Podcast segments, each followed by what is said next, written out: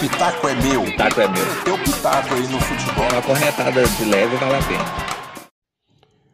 O Brasil passa às semifinais do futebol masculino nas Olimpíadas. Venceu o Egito por 1 a 0, gol de Matheus Cunha aos 37 minutos do primeiro tempo, com bom passe de Richarlison.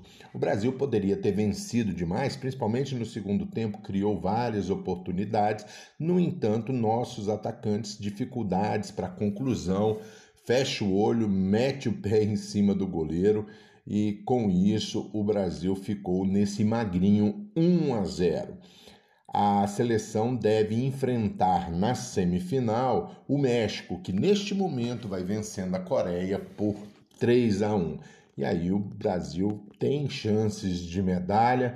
O México é uma seleção superior a ao Egito, deve causar mais dificuldades ao Brasil, mas esse time do André Jardine tem condições de passar para a próxima fase, tem bons jogadores como o Anthony, como o Richarlison, como o próprio Matheus Cunha, que saiu machucado, passa a ser automaticamente uma dúvida, ele saiu sentindo a coxa, entrou Paulinho no seu lugar, tem também o Bruno Guimarães, Daniel Alves, o velho Daniel Alves, experiente, jogando pela lateral direita, e com isso o Brasil tem a chance de conquistar o biolímpico, né? Foi medalha de ouro vencendo a Alemanha no Brasil em 2016, agora pode em Tóquio conquistar a segunda medalha de ouro para o futebol brasileiro.